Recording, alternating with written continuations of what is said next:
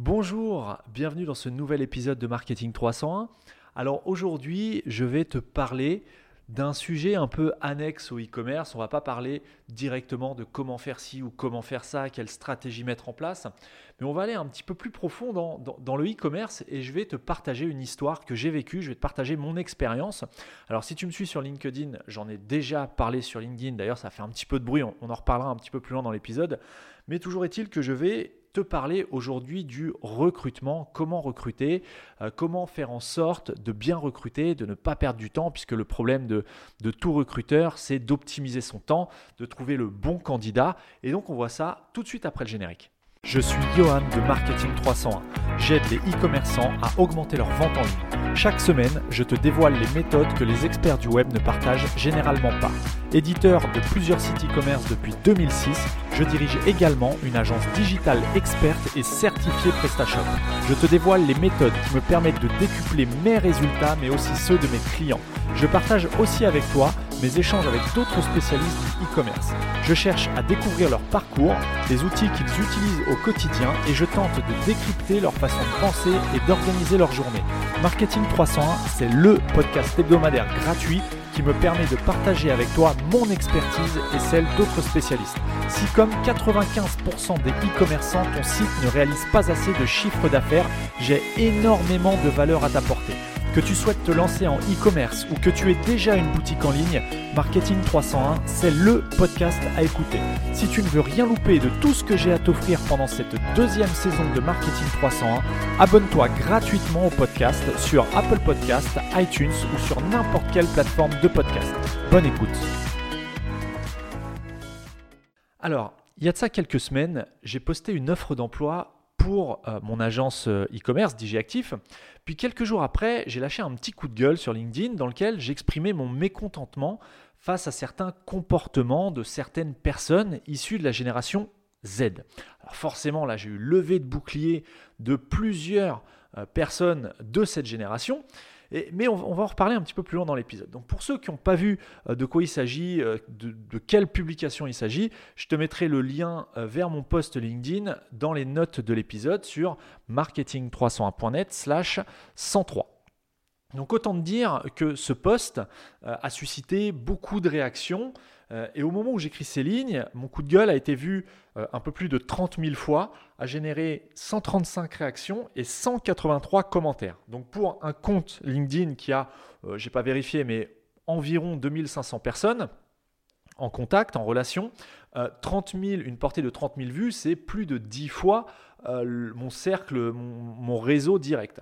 Donc pour en revenir à l'offre d'emploi, il s'agissait d'un poste de développeur confirmé qui était à pourvoir.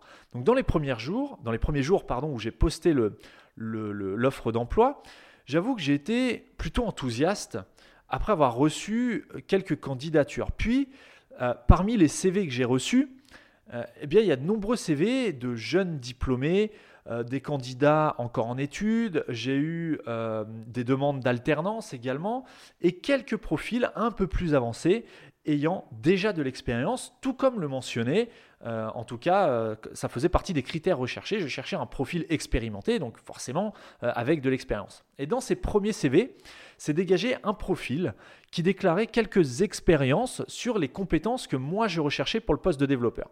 Donc j'étais super content et je me suis trouvé relativement chanceux euh, en tout cas pendant un certain temps, au, point de trouver le profil idéal en seulement quelques jours après avoir publié une offre d'emploi. Puisqu'autour de moi, on me dit tout le temps que le recrutement c'est difficile, et là je tombe quasiment dans les premières... Euh, les premiers CV que je reçois, je tombe sur, a priori, euh, un profil qui correspond exactement à ce que je recherche. Donc me dis, bah, j'ai du bol, le mec il est intéressé. Mais bon, bref, je, je, me considérais relativement chanceux.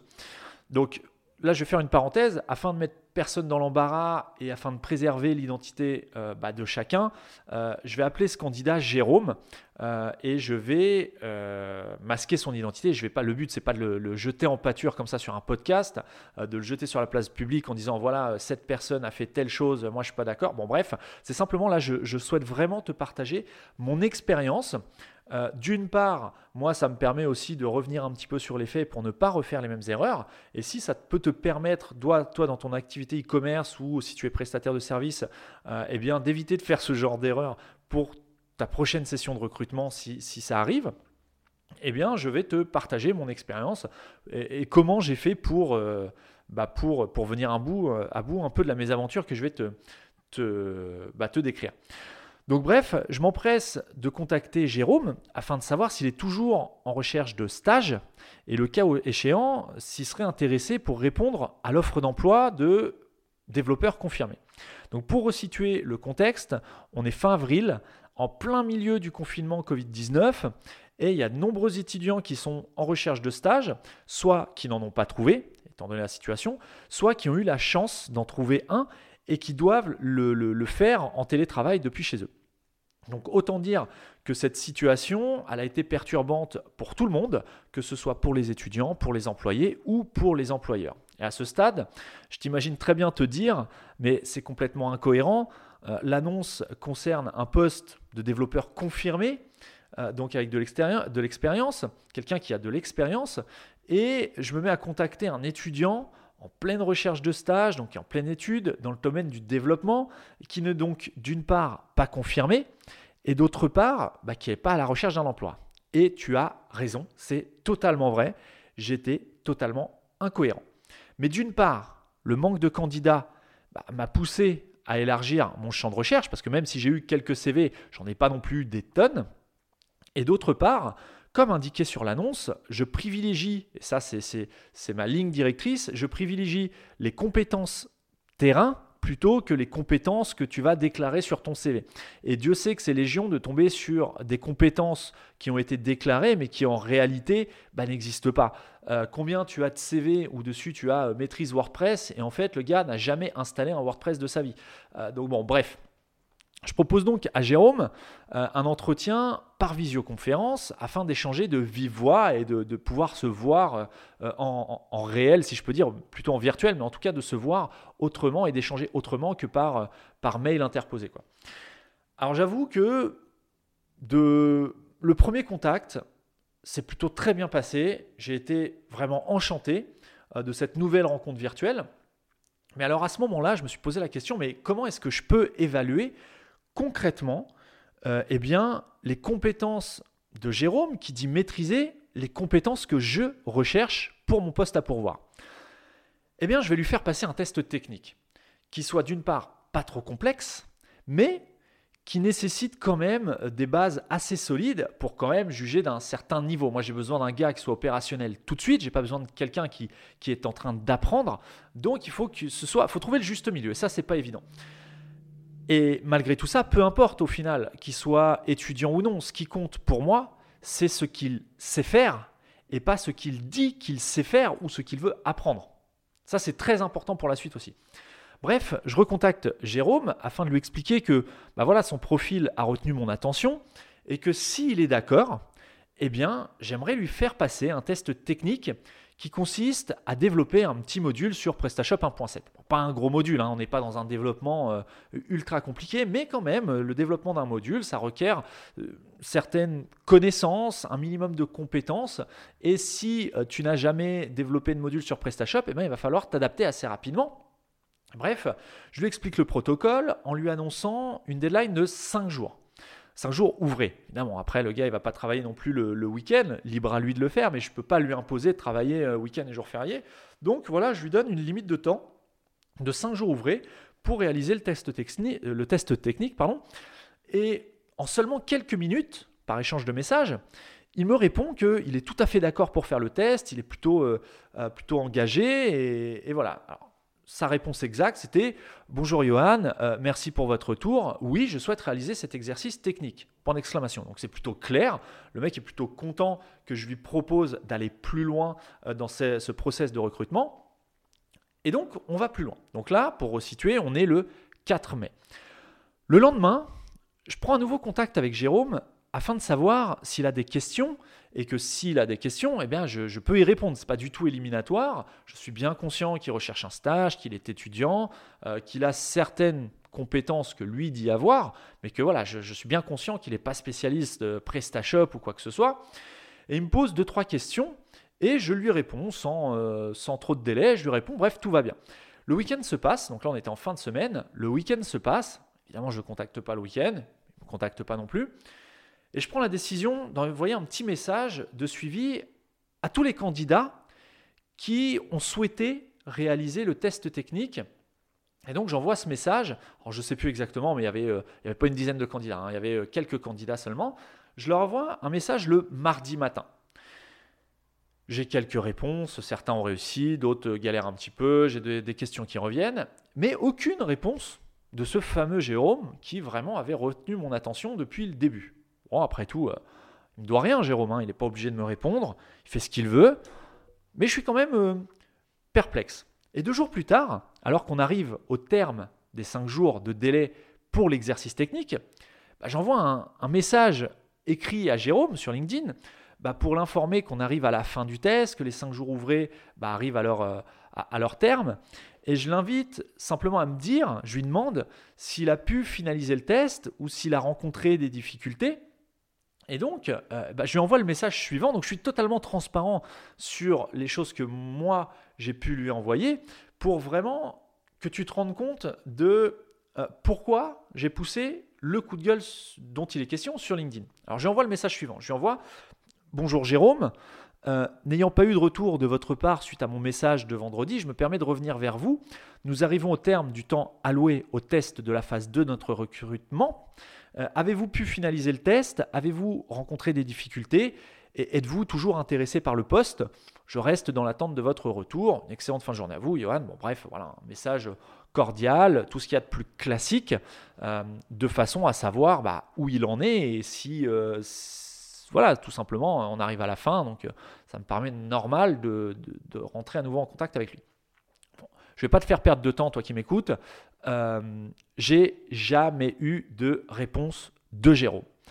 Alors, évidemment, comme tout le monde sur LinkedIn, je suis averti à l'aide des petites pastilles, tu sais, en bas à droite, euh, lorsque Jérôme prend connaissance des messages que je lui écris, ce qui n'est pas très malin, de mon point de vue, pas très poli non plus, et encore moins respectueux. Mais au moins, voilà, je suis pas inquiet. Il semble aller bien, je te rappelle qu'on est quand même en période de Covid, donc après tout, il aurait pu tomber malade, il aurait pu euh, euh, avoir quelqu'un euh, proche de lui qui, est tombé malade. Bref, il peut avoir vraiment un empêchement, hein, surtout qu'il ne me doit rien à ce niveau-là. Hein. Jérôme, voilà, il a choisi de participer à un test. Mais bon, ce que je me, ce que je me dis à ce moment-là, parce que je suis quand même un petit peu énervé, je me dis que c'est quand même abusé de solliciter la poursuite d'une procédure d'embauche qui est vraiment concrète, de se montrer intéressé, de lire les messages privés sur LinkedIn pour finalement ne pas avoir la simple délicatesse de répondre tout en sachant que l'interlocuteur, donc moi, eh bien je vois qu'il voit les messages que je lui écris. Donc un simple merci mais je suis plus intéressé par votre offre ou j'ai pas réussi ou j'ai d'autres problématiques ou euh, voilà bon euh, merci un simple merci au revoir aurait suffi.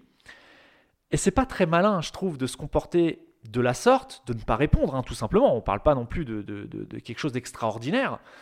Quand on est en pleine recherche d'alternance euh, pour la rentrée prochaine, hein, pour septembre, dans un si petit milieu qu'est la communication, d'autant plus à Rouen, mais bon, bref, c'est son choix, il l'a fait. Euh, je ne sais pas si c'est en connaissance de cause, mais en tout cas, il a fait son choix de ne jamais donner de réponse, que ce soit par politesse euh, ou par respect, il n'a jamais répondu.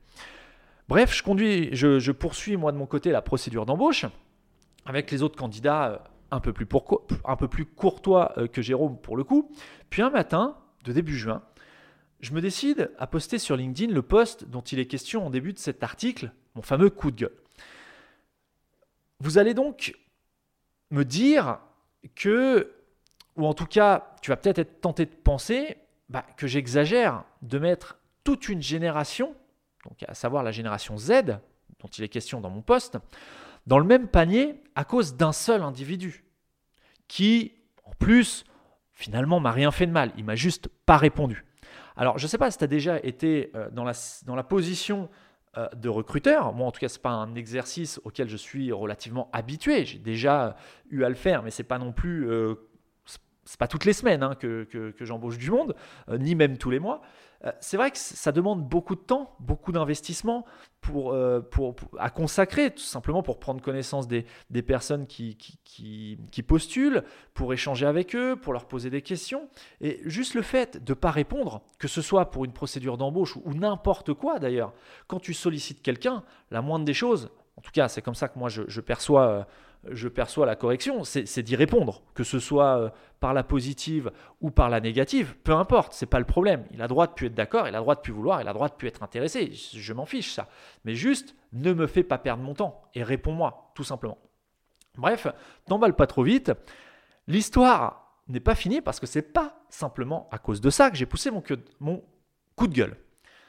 Donc là, on va faire un petit flashback, un petit flashback et on va remonter au mois de mars, donc avant même tout cet épisode que je viens de te décrire. Donc je ne sais plus quand on était, mais bref, on était court avant le confinement. On était euh, dans la première quinzaine de mars. Euh, je reçois Thomas, un autre candidat.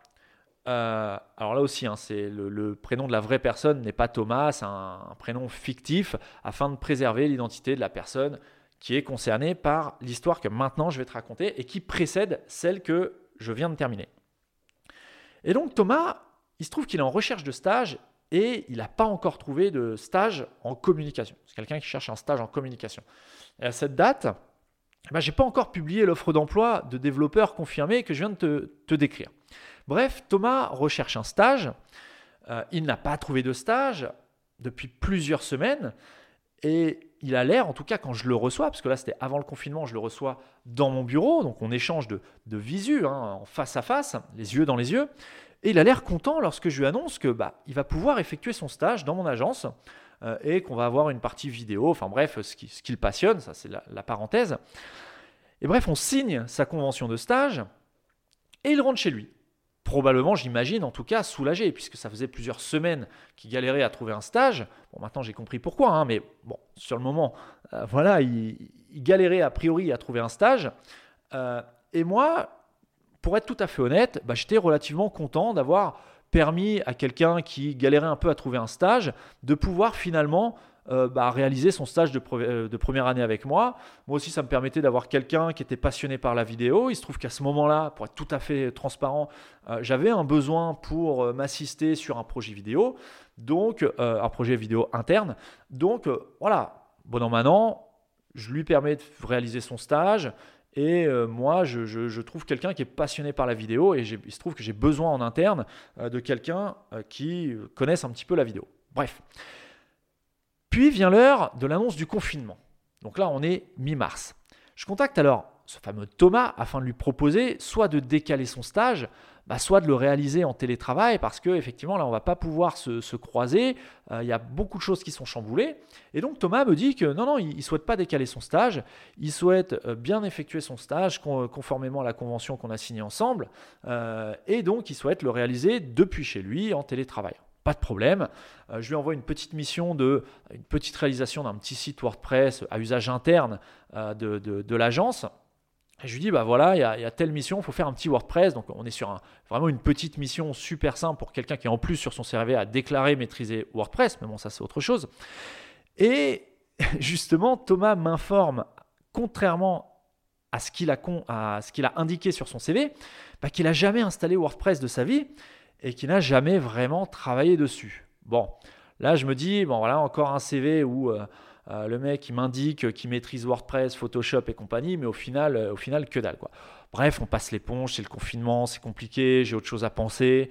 après tout, il va, ça va, ce stage va lui permettre d'apprendre à utiliser concrètement WordPress. Au final, au final, c'est pas plus mal pour lui, ça lui servira par la suite. et puis voilà quoi.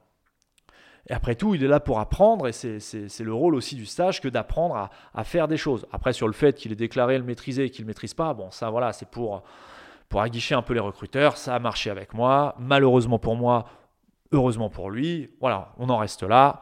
Euh, je lui en veux pas. Bref, bref, on décide euh, de commun accord de lui laisser le temps qu'il souhaite pour réaliser sa mission, tout en ayant la possibilité de me contacter quand il souhaite euh, afin de résoudre ces, blocages qu'il peut rencontrer, puisqu'il n'a jamais finalement installé vraiment de WordPress. Donc je reste disponible, je réponds à ses questions. S'il a besoin, qu'il n'hésite pas à me contacter. Je répondrai peut-être pas dans la minute, mais qu'il n'hésite pas à me contacter. dans tous les cas, je lui apporterai une réponse pour le faire avancer et le faire progresser pendant son stage. Alors j'ai passé un appel téléphonique de suivi une semaine après le début de son stage pour savoir un petit peu comment ça s'était déroulé. Euh, d'ailleurs, cette première semaine s'est parfaitement déroulée, hein, pas de problème euh, a priori. Et là aussi, je ne vais pas te faire perdre du temps. Euh, je n'aurai à partir de ce moment-là plus jamais de nouvelles de Thomas. Donc on passe les X semaines du stage pendant lesquelles Thomas a complètement disparu de la circulation. Et au dernier jour de stage, je me dis, je vais quand même tenter un nouveau rappel, puisque après tout, j'ai quand même une convention, j'ai quand même euh, des comptes à rendre à son école, puisque je suis responsable, je suis son tuteur, je, dois quand même rendre des comptes. Et donc, je tente un dernier appel, bien évidemment sans succès. Je lui laisse un message sur son répondeur téléphonique afin de savoir s'il souhaite bah, qu'on échange à propos du déroulement de son stage et au sujet de la potentielle réalisation de la mission que je lui avais confiée, savoir finalement est-ce qu'il l'a fait, est-ce qu'il ne l'a pas fait, euh, s'il ne l'a pas fait, pourquoi, est-ce qu'il a rencontré des difficultés, bref, tout simplement une sorte de rapport de stage téléphonique pour qu'il m'explique un petit peu ses difficultés et pourquoi j'ai pas eu de nouvelles de lui, tout simplement. Là encore, ça me paraît euh, être la moindre des choses. Euh, quand quelqu'un prend le temps de te recevoir dans son entreprise, signe avec toi un accord, puisqu'une convention de stage, c'est un accord, c'est un contrat réciproque, bah voilà, il n'y a pas de raison que je sois le seul à, euh, bah, assumer euh, ce pourquoi euh, j'ai accepté qu'il vienne me rejoindre. Bref, aujourd'hui, au moment où j'enregistre l'épisode, tu te doutes bien que j'attends toujours sa réponse. J'ai jamais eu de réponse à mon message sur sa boîte vocale. Et le plus drôle, c'est que deux semaines plus tard, son école m'appelle pour savoir comment s'est passé le stage de Thomas. Alors là, j'ai failli m'étouffer au téléphone et j'informe la, dame qui était au téléphone, mon interlocutrice, bah, de la disparition soudaine de Thomas. Et à ce moment-là, il y a eu un petit blanc et elle tente un, peu de me rassurer en, bah, m'assurant qu'elle allait se renseigner et me tenir informé de la situation, parce qu'elle aussi se trouvait un petit peu, un petit peu démunie. A priori, elle n'avait pas entendu parler, enfin, elle n'était pas du tout au courant que, Thomas avait disparu. Donc, euh, bref, elle me dit, bah écoutez, je vais me renseigner, je suis désolé, euh, et je reviendrai vers vous pour vous dire ce qu'il en est.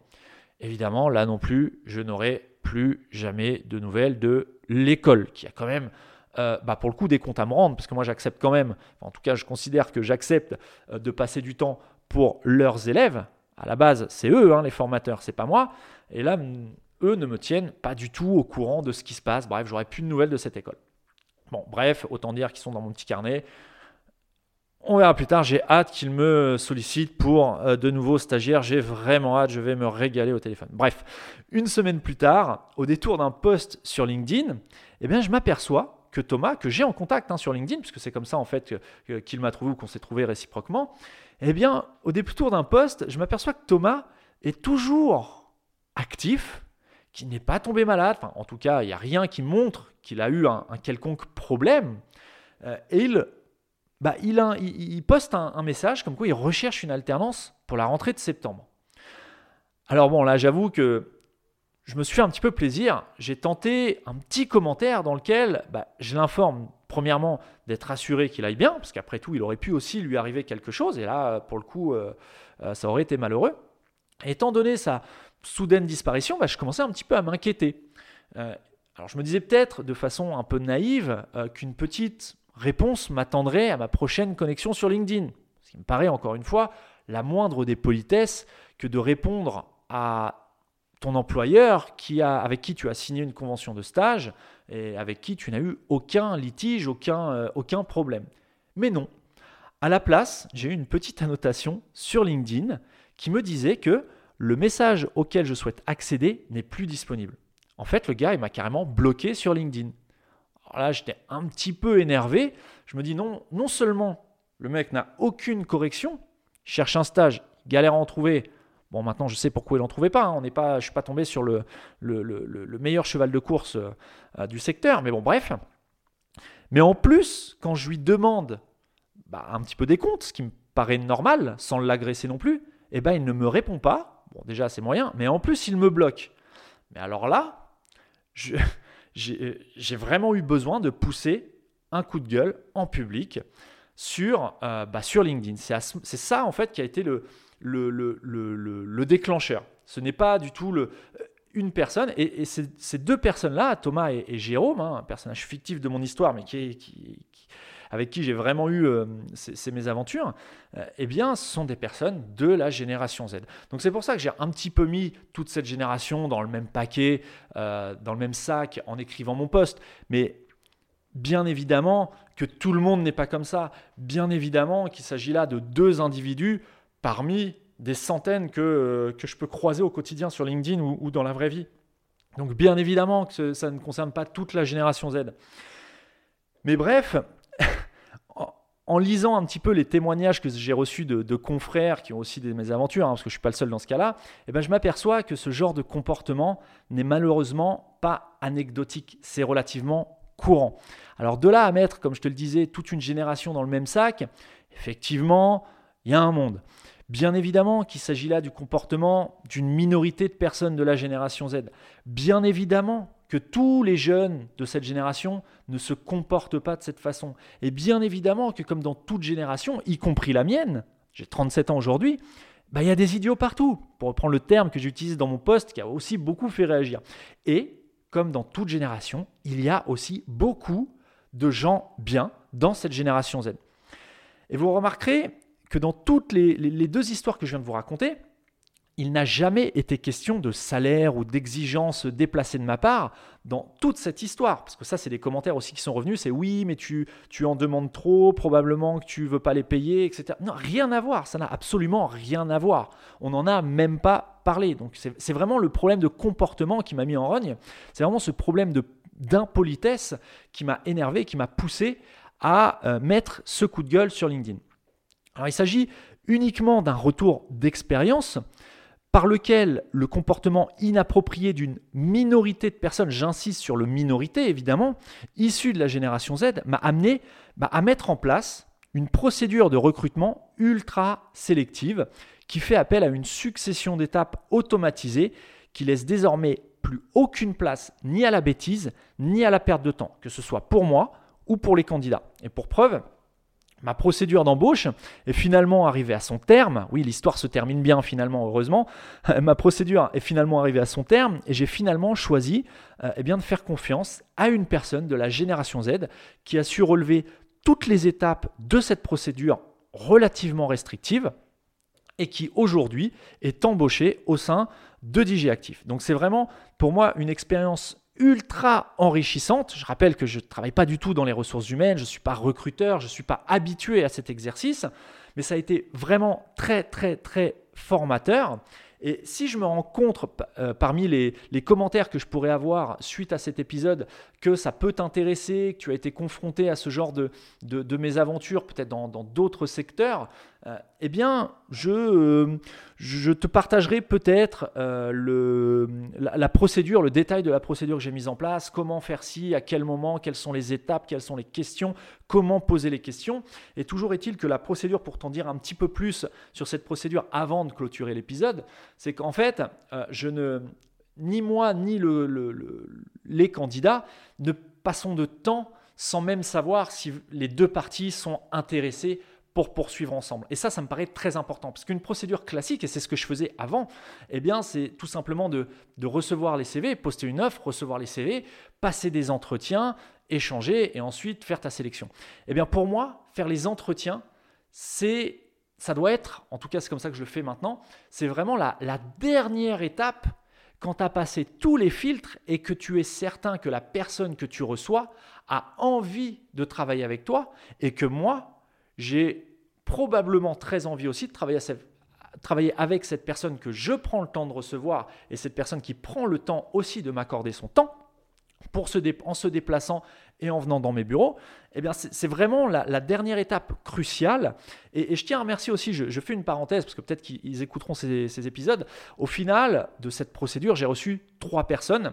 Donc forcément, il y a deux personnes euh, qui n'ont pas été retenues au bout, mais je tiens quand même à les remercier, ces deux personnes, parce qu'ils ont quand même eu le courage et la politesse déjà de répondre, mais aussi le courage de réaliser euh, l'exercice technique que je leur ai demandé, ce qui n'est pas forcément évident, hein, parce qu'il faut quand même s'investir et passer du temps personnel sur un exercice sans, aucun, euh, sans aucune garantie d'embauche ou quoi que ce soit derrière. Donc ça, c'est très courageux, j'encourage vraiment ce genre de, euh, bah, d'attitude de comportement, et si vous m'écoutez, euh, les deux personnes concernées que je n'aurais pas retenues, eh bien, je tiens à vous remercier une nouvelle fois, bien que je l'ai déjà fait en, vous annonçant malheureusement qu'on ne pourrait pas aller plus loin ensemble, en tout cas pas pour cette fois. Eh bien, je tiens une nouvelle fois à vous remercier d'être allé au bout euh, de, votre, euh, de l'exercice, au bout de la procédure, et d'avoir eu la politesse simplement de me répondre, quelle que soit votre réponse. Voilà, je vais clôturer là-dessus. Euh, je vais poster, euh, parce que ça fait longtemps qu'on me le demande suite au post que j'avais posté, euh, eh bien le, résumé de, l'épisode aujourd'hui sous forme d'article écrit que j'irai poster directement sur la plateforme LinkedIn. Si tu ne me suis pas encore sur LinkedIn et, vois, et que tu veux voir un petit peu ce que je partage, notamment là maintenant il y a les stories qui arrivent sur LinkedIn, je ne sais pas encore si je vais faire quelque chose avec Marketing 301 ou, ou pas au niveau des stories LinkedIn, mais bref, n'hésite pas à m'ajouter sur LinkedIn. Là aussi, je te mettrai le lien dans les notes de l'épisode sur marketing301.net slash 103. Sur ce, je te souhaite une excellente semaine. N'hésite pas à me laisser tes commentaires s'il y a des choses que j'ai dit dans cet épisode qui ne te paraissent pas normales, si tu n'es pas d'accord, si tu es un candidat, si tu as déjà été dans la position euh, des, des, deux candidats euh, avec qui j'ai eu cette malheureuse aventure, n'hésite pas à me laisser. Et je sais, je sais, je sais parmi les personnes que j'apprécie, je sais qu'il y en a qui quand ils étaient jeunes euh, avaient ce genre de comportement et ce n'est pas bien les gars, non je plaisante. la personne concerné se reconnaîtra. Euh, et, c'est avec plaisir que je lirai son commentaire. Bref, je vous souhaite à tous une excellente semaine. Je vous donne rendez-vous euh, eh dans 15 jours pour un nouvel épisode de Marketing 300.